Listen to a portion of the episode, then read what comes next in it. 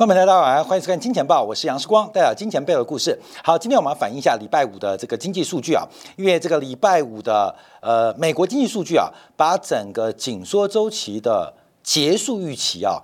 给拉得满满的，对于这个美联储来讲话，呃，进一步加息话，形成了一坏三好三阵出局啊。再用棒球术语的话，美联储的加速加息周期真的被三阵出局吗？我们分别从几个数据做观察。第一个，对于美联储继续加息的唯一理由是，美国的失业率在礼拜五公布是来到百分之三点五，这创下了六十五年以来的新低。创下了近六十年以来的新低，就是美国失业率再创新低。那这个失业率再再创新低啊，当然对于美联储加息是有具体的一个支撑作用。可随后公布的几个数据，包括九点半，第一个是美国的工资出现了大幅的下修跟不如预期的发展，也就是空资通胀、服务业的通胀可能。即将烟消云散。第二个是美国在十一点公布的工厂订单是大幅度的滑落，还有包括了 ISM 的服务业采购经验指数出现了暴跌。所以从工资、从美国工厂订单到 ISM 的服务业采购经理指数这三项数据极为差糟糕的表现，使得市场把这个紧缩周期的。结束预期给拉满，所以我们看市场，第一个美元大幅拉回，黄金创高，美国股市直接走高。我们也看到《金融时报》伦敦金融时报指数，英国股市啊已经来逼近了两千零一十九年啊这个七月份以来的高点，也就是西方国家英国股市是率先创下了新冠疫情以来的新高哦。那由这个医疗生技股这个呃 A Z 啊。来领居这个疫苗 A Z 啊股票创下历史新高来做带动。那另外欧洲股市啊，这个斯托克五十啊，这个来到了三千八百二十八点，离去年一月五号的三八七二仅仅差两个百分点，所以欧洲市场的表现更为强劲啊，欧洲市场表现更为强劲。那到底美国数据有多糟糕？那为什么引发整个？紧缩结束的这个结束预期拉满。好，我们现在市场的表现，第一个我们看到从联邦的这个基金利率期货做观察啊，在礼拜五是大幅度的压回，那一度啊是来到百分之五之后，这个数字迅速压到了百分之四点九五。那另外我们特别可以观察啊，就是红色线。是非方瑞，就是美国美联储的官方利率。那另外就是高盛的美国金融状况指数，现在出现了非常大的背离。官方利率持续往上，可是市场的宽松程度却越来越大，哈，越来越大，形成了一个非常大的背离，形成了一个非常大的背离，也就是市场目前跟美联储的紧缩形成了背道而驰的发展，市场的宽松。越显越强，而美联储的利率决策能不能走向去，就要看经济数据的发展。好，第二个我们在观察，就是随着这个美国国债的一个。呃，大涨啊，利率的大跌，在礼拜五的时候，这个国债利率就掉了超过了十五个 BP。那从今年第一周做观察啊，十年期美国国债收益率更是掉了三十一个 BP，创下了一九六三年以来最大的单周跌幅，创下了一九六三年新年以来最大的首周跌幅啊。所以，我们看到美国国债也出现了非常强劲的。牛市表现，尤其是中长期，包括了五年啊。三十年啊，呃，十年啊，这种长天期的国债收益表现啊，基本上价格都出现大幅走高，因为利率出现了大幅度的滑落。所以，我们看到从这个两年期国债收益率做表现做观察的话，出现了也非常明显的一个下修表现，一个下修表现。虽然啊，在这个礼拜五股市大涨表现之后，债市全面喷出之后，这个前财政部长桑莫斯啊有特别提到，那市场认为低利率时代会回归。他认为是错误的，可市场上仍然交易的是美联储的 put，FED put。等一下，我们最后来提到，因为九年代啊，格林斯潘担任美联储主席之后，就出现了 FED put 的一种讲法。什么叫 FED put？FED put 基本上 put 就是看空嘛，买跌嘛。那事实上，在美联储格林斯潘执政之后，你不用真的去买个 put，买 put 是做多头部位的风险对冲。所以有时候你手上大部位，你可能去空期货，甚至买一点 put 做避险的一个交易。所以买 put 等于买一个保险啊，付点保险费。那你要不要买这个 put？不用，因为美联储从格林斯潘九年代执政以来，就发现它对于经济数据，美联储的政策是非常敏感的。所以美联储帮你出这个保险费，什么保险费？就是市场出现意外的风险、意外的事故，那这个风险谁来担呢？美联储。会帮你担，所以就有 FED put 的交易啊。那当然，在我们看礼拜五到今天礼拜一，全球都在交易美联储就是央行 put 交易啊，就是反正这个风险啊已经发生了，由美联储来买单，由全球央行买单，说市场出现一个非常强劲的牛市。我们看一下，从整个直率曲线的倒挂程度啊，更是创下近五十年以来的新高。也就是用三个月期跟十年期一个短天期的货币市场跟长天期的无风险利率来进行一个对减，那短天期货币市场资金成本是远远高于中长天期，尤其是十年期无风险利率定锚的十年期国债收益率，这两个倒挂创下史上。最大的一个局面，那等一下我们就要特别来做观察啊，因为我们之前啊，从十二月份我们就观察这个倒挂的程度，因为倒挂的收敛常常是美国股市主跌段的启动啊，这是我们讲过的啊，这个就讲过的东西我们不会改变了。那现在发生的事情，现在不仅倒挂没有收敛，倒挂还超出预期的扩大，这个倒挂美联储三个月期。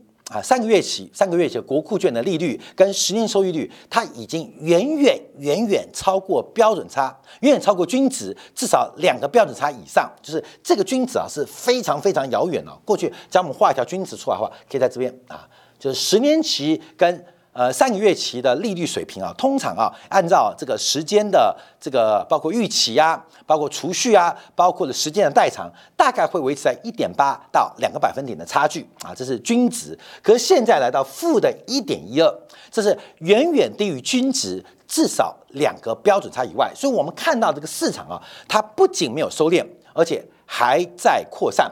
那至于倒挂扩散，当然这个反弹阶段就会持续。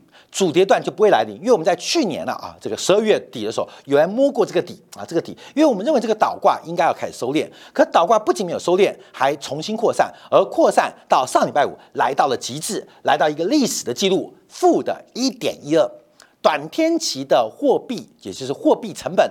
远远远远高于长天期的国债收益率，那这当然暗示的是经济大萧条的前景。而经济大萧条，大家对于美联储的紧缩周期结束预期就拉到最满，因为所有的数据啊都可以看到非常非常明显。好，我们再看一下，另外是职业曲线的问题啊。我们在去年底也做过一个观察，就是黑色线是一呃去年的十二月十五，那。到年底十月三十号是这个深蓝色线，我们当时做过叫做熊斗，就是长端利率开始逐步的回升，长端利率开始回升。可是，在今年年初以来啊，这个职业曲线重新变成熊平，又开始往下拉回，又开始往下拉回。特别是我们看到，包括五年期的国债。包括三年期的国债，甚至直利率要跌破前低，形成了一个非常陡峭的直率曲线的发展。那这也是暗示，短期在未来的三年之内，美国乃至于全球经济萧条的前景，基本上已经接近百分之百。那股市为什么涨呢？这也代表全球央行的紧缩周期被降息的预期。直接拉到最高。好，这是我们看到目前市场上几个主要反应。好，那礼拜五也看到，第一个实质利率大幅压回，而通胀预期缓步走低，也是让全球利率水平压低，而国债价格走高，一个很重要的结构分析。好，到底美国数据有多糟糕？美国的经济前景有多差？让整个投资人拉满了这个。呃紧缩周期结束的预期，甚至从过去的经验，美联储很有可能啊，现在交易的结果就很有可能在第二季就会结束整个加息周期。好，第一个我们要观察的那是美国失业率啊，因为美国失业率来到了百分之三点五，我刚刚节目一开始提到，这创下了一九六零年代以来的最低啊，美国的失业率创下了一九六零年代。最低，那基本上跟新冠疫情之前呢，就是二零一九年的第四季差不多是三点五 percent，而这三点五 percent 是优于预期的哦。所以礼拜五一开始的时候，我们看到是失业率继续走低，失业率继续走低，那加上非农的新增就业机会优于预期，所以从劳动市场的量来做观察，美国的劳动市场。越来越紧张啊，越来越紧张啊，这是第一个做观察到。可是随后这个数据开始出现不同的反应，先是看到工资问题，因为整个工资的发展出现了重大，也叫做戏剧化的转折。好，按照 ADP 的薪资追踪做观察啊，过去一段时间啊，美国工资最大抬升的力道。就是这个职缺数，还有这个自愿离职的这个比率是非常高嘛，百分之二点七，在历史最高表表现。那为什么会有自愿离职呢？因为我们看到，在去年十月份离职跳槽，他的薪水平均可以涨百分之十五，可以涨百分之十五。但假如你不跳槽，你的薪资可能仅仅只有百分之啊，那对吧？百分之七点三的一个表现。你跳槽会拿到百分之十五点二，你不跳槽坐等加薪大概只有百分之七点三啊，但但是用中位数来做个观察，所以基本上这个的差距让很多优秀的劳工愿意选择做跳槽的尝试，跳槽的尝试，因为你一个跳槽，你加薪幅度就会超过一倍以上。可是这个数据在去年的十二月份开转折，因为本来啊在十一月份。这个高峰是十五点七，假如你跳槽是七点六，七点六对十五点七，到了十二月份变七点三跟十五点二，也就是跳槽能够得到更高薪的这个中位数出现了一个下滑，也就是对于自愿离职跟老 fire 老板的这个诱因开始出现。第一个转折就是工资的增速开始出现转折。好，那我们再往下观察啊，因为啊，在礼拜五当中最令市场上惊喜，对美国经济最大的一个修正，就是平均的工资增幅放缓。十一月的月增率从原来的零点六修正到零点四，那十二月份的工资的增速从原来预估的零点四。变成零点三，年增率从原来预估的四点八不到百分之四点六，那这个报告就非常大，大家刺激嘛，因为之前不是鲍威尔吗？等下今天我们说明啊，美国观察的第一个是商品通胀，商品通胀已经结束了嘛，第二个是住房通胀啊，今年第二季渴望见顶，那第三个最不可控的叫做工资通胀，也就是工资引发非住房就住房以外的相关服务类的消费。而工资的放缓是礼拜五最大的惊喜，那这个是非常特别的，因为过去我们知道劳动市场有一个学理叫做工资僵固性，劳动市场的工资是不会像商品市场会出现负增长的，劳动工资有僵固性，当劳动市场供过于求的时候，通常出现的是失业潮。通常出现的是失业潮，而不是出现出现降息的变化。而礼拜五的数据，这我们要持续观察哦，因为礼拜五的数据竟然出现了劳动市场价格放缓的变化，对比失业率继续走低，出现了矛盾。啊，出现了矛盾，也就是工资僵固性在劳动市场过去几十年西方经济学一个很重要基础，在礼拜五受到了挑战，经济学的理论受到挑战。但这是一个月份啊，会不会持续？我们要观察，因为怎么可能劳动市场非常紧张，可是雇主却可以用相对相对平和的价格请到员工，这是一个有点怪异的事情。明明工作很好找，可是员工愿意呃低就来呃得到工作，这是一个很特别事情。可这个事情在礼拜五公布数据就发生了，就发生了。所以美国的工资竟然增长放缓，配合劳动数量的紧张，可是劳动的供需关系的均衡价格却出现放缓，而这个放缓。使得市场上啊，基本上对于空方来讲是措手不及的，因为这不太可能在这时候发生，它竟然就发生了。好，所以我们要往下做观察啊，到底发生什么事情？第一个，我们看到这个月增率啊是低于预期啊，月增低于预期，而且十月份是经过下修，年增率从十一月份的四点八降到了四点六，创下了近一年以来的一年半以来的最低啊，一年半以来最低。所以美国工资忽然放缓，而且按照这个放缓的速度，可能在今年第一季。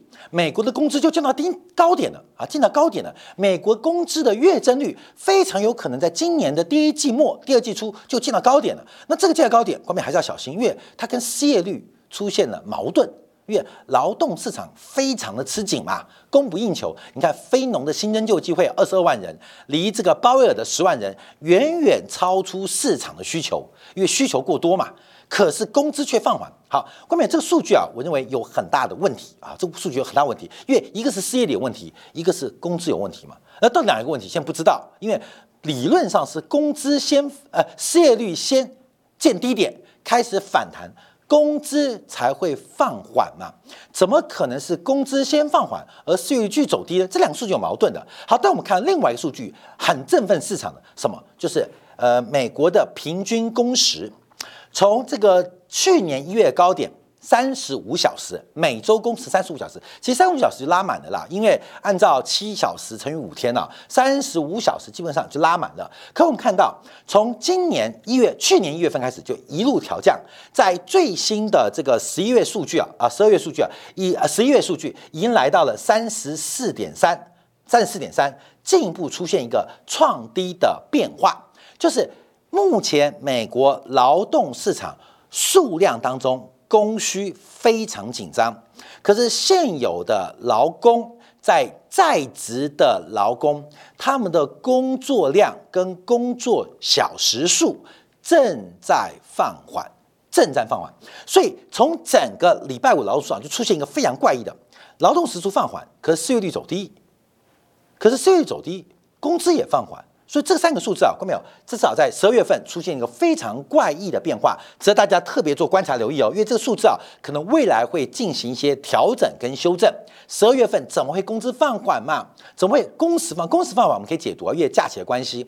可是为什么失业率走低，工资也会放缓？我们看目前美国的工资啊，已经创下近一年以来最低的增速，而且从月增率做观察，这已经创下近一年的低点。所以目前美国的工资放缓非常非常明显。好，这当然是一个蛮。大的利空啊，蛮大的利空。可是利空啊，不是不是利空啊，算是利多，是美联储加息的利空。因为就业市场整个冷掉了，就业市场从工资的角度整个冷掉了，所以美国加息的理由少掉了一个很重要的支持。好，那我们看一下从非农公布的这个就业机会，我们再分析一下到底发生什么事情，为什么就业变紧张？可是工资却放缓啊，工资却放缓。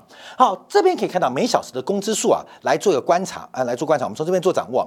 第一个，我们可以从几个留意啊，本来是要看这边的，本来是要看新增就业机会，因为新增就业机会，第一个我们看到包括主要的是呃这个交通运输啊，这个是放缓的比较多啊，包括了像临时救助啊跟交通运输啊，这边都出现了一个新增就业的平缓化。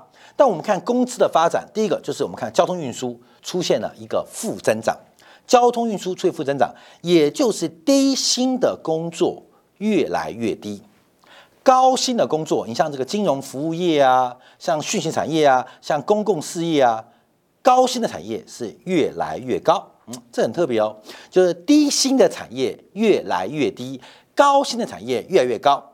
那这个冲击就是比较蛮特别的，就我们看到整个就业环境啊，这一次工资表现不如预期，主要是低工资的拖累，低工资的拖累，而高工资的走高，哎，这也跟目前我们直观的市场现实有点不太一样啊，所以这个市场很特别。好，我们再往下观察，那为什么低工资，尤其是交通工资出现下滑？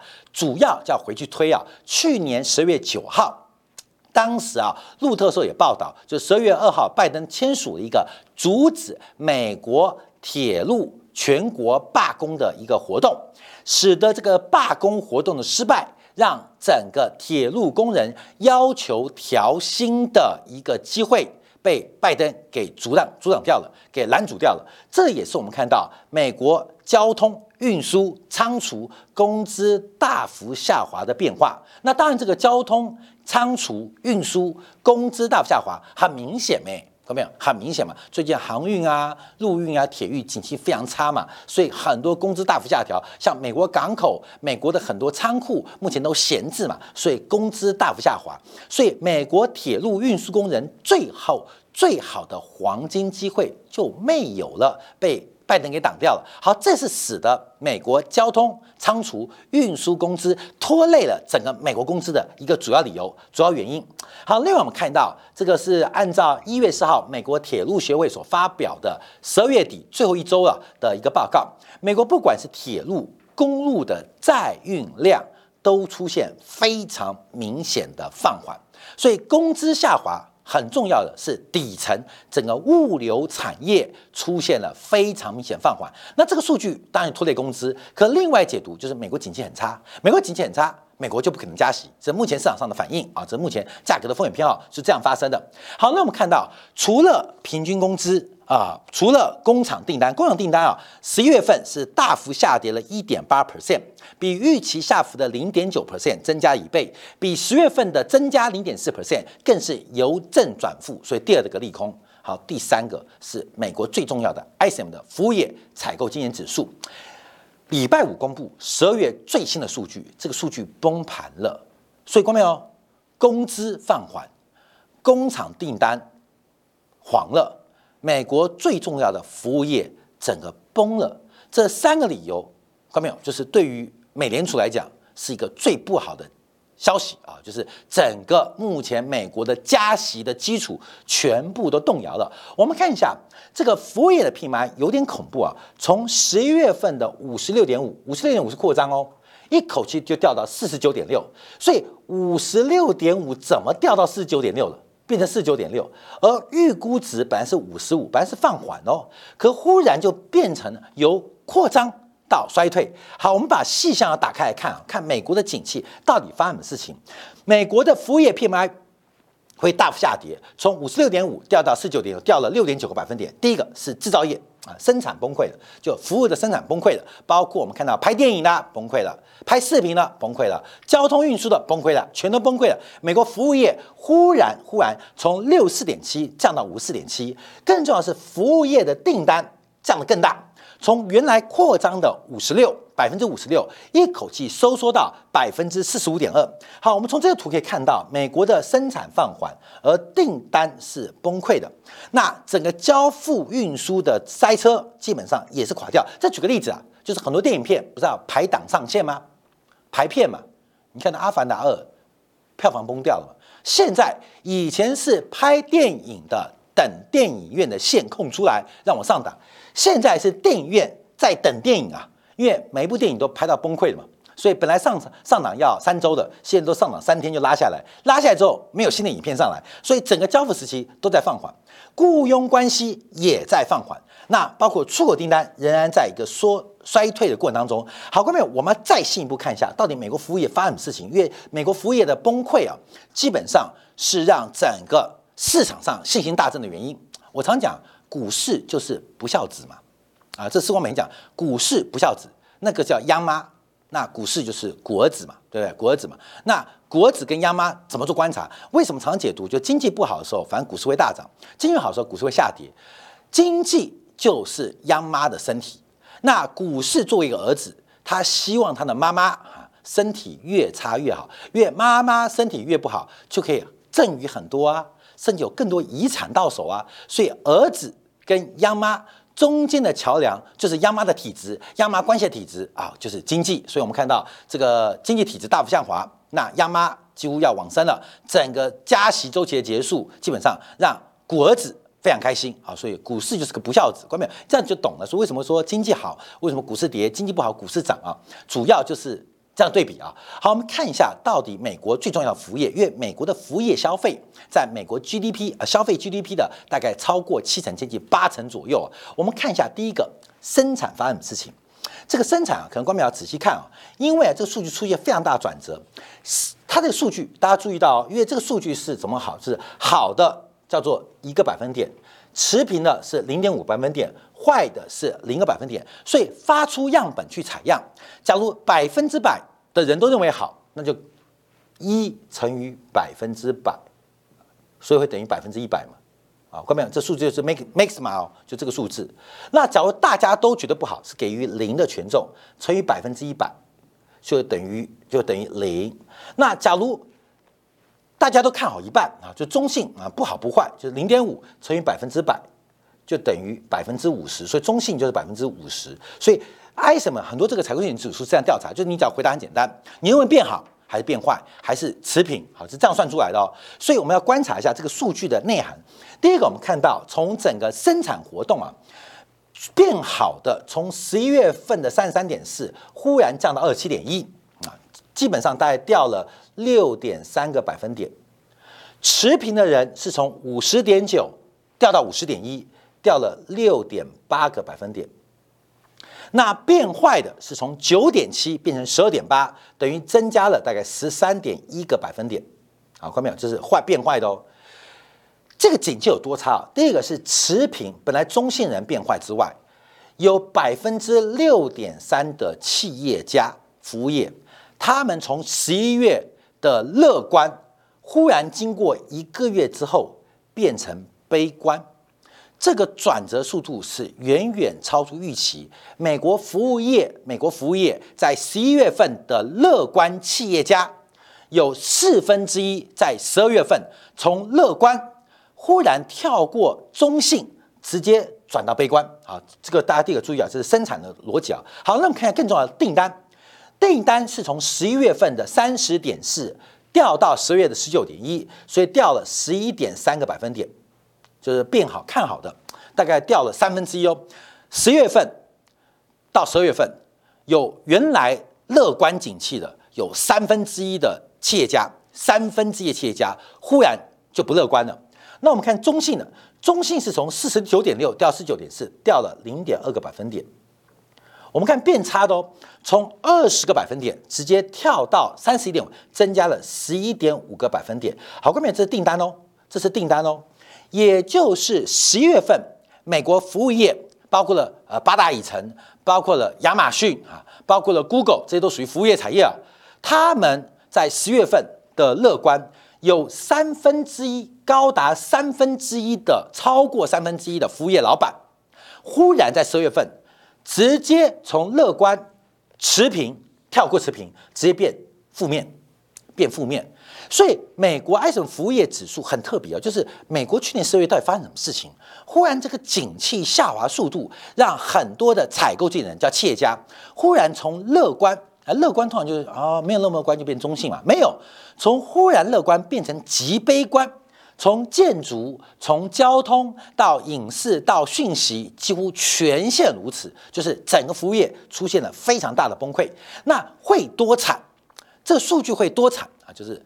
呃，央妈的体质会多惨啊！那股市就笑了，会非常惨。我们小编啊抓了从本世纪以来，就是美联储的利率跟 ISM 服务业指数来进行一个对比。通常，通常当服务业指数转折往下的时刻，就是美联储停止升息的时刻。后面就对比啊，这美联储停止升息嘛？当时服务业对比已经开始往下啊，就是。开始停止升息了嘛？另外，我们看两千零七年啊，当整个服务业开始往下，美联储就停止升息。到了包括二零一九年那一次一样，当服务业往下，美联储就停止升息。而这一次服务业已经往下至少超过半年，而美联储还在加息。按照两千年、两千零七年跟二零一九年经验，基本上。假如按照经验做观察，市场上正在交易这个价格，那今年被加息的可能性已经快速趋近于零。所以，我们提到礼拜五的数据是一坏三好，直接把美联储的加息周期给删减掉。因为这个数据实在非常非常糟糕。从服务业再往前推，共享订单，再推到了这个。平均每小时的工资的增速基本上是非常非常的惨淡啊，非常非常惨淡。所以现在市场上是把整个宽松预期拉满，现在不仅仅是不升息哦，还有降息预期。好，那我们就马上引用啊，这个是用美联储通讯社的华尔街日报记者啊，这个尼克他在针对啊这个礼拜五的暴涨跟非农数据，他发表了评论。他说啊，这个就业报告几乎是不能阐明美联储下一步在下一次的就二月一号的政治会议会做多少加息。可市场上不管，先拉再说。所以我们看到整个像包括标普的呃迷你期货啊，加是六十分钟线吧，啊十五分钟线都出现了转强跟突破哦。今天英国金融时报指数已经创下近三年新高，伦敦呃欧洲的斯托克五十五十绩优股五十大绩优股也基本上离新冠疫情的高点不到两个百分点。这个市场上目前对赌什么？对赌就是 FED put。我们现在要观察。因为 FED put 还在不在？这三十年来，美联储每一次当景气出现一些逆风、出现一些杂音的时候，美联储都会很快的顺势调整它的货币政策。这就是美联储 FED put 的由来。那这一次就要看鲍威尔的想法跟鲍威尔的决心喽。美联储 put 的交易会被卷土重来？而美联储这边面对美林经济的逆风。同时，中国经济的下滑，它到底要做什么样的决策跟抉择？大家可以拭目以待。好，感谢大家收看。我们今天广告回来观察一下，在礼拜五啊，其实还是有三位美联储的官员讲话。其中，我们要从美联储联邦的理事库克啊，库克啊，就是厨子啊，这个煮饭啊，库克库克他讲了什么？来分析一下，在礼拜五的工资大放缓，而服务业出现了猛烈的萧条性的下坠。那会有什么影响？休息片刻，马上再回来。